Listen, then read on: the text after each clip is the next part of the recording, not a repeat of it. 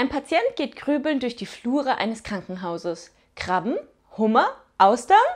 Kommt sein Arzt vorbei und sagt, nein, Krebs, Herr Müller.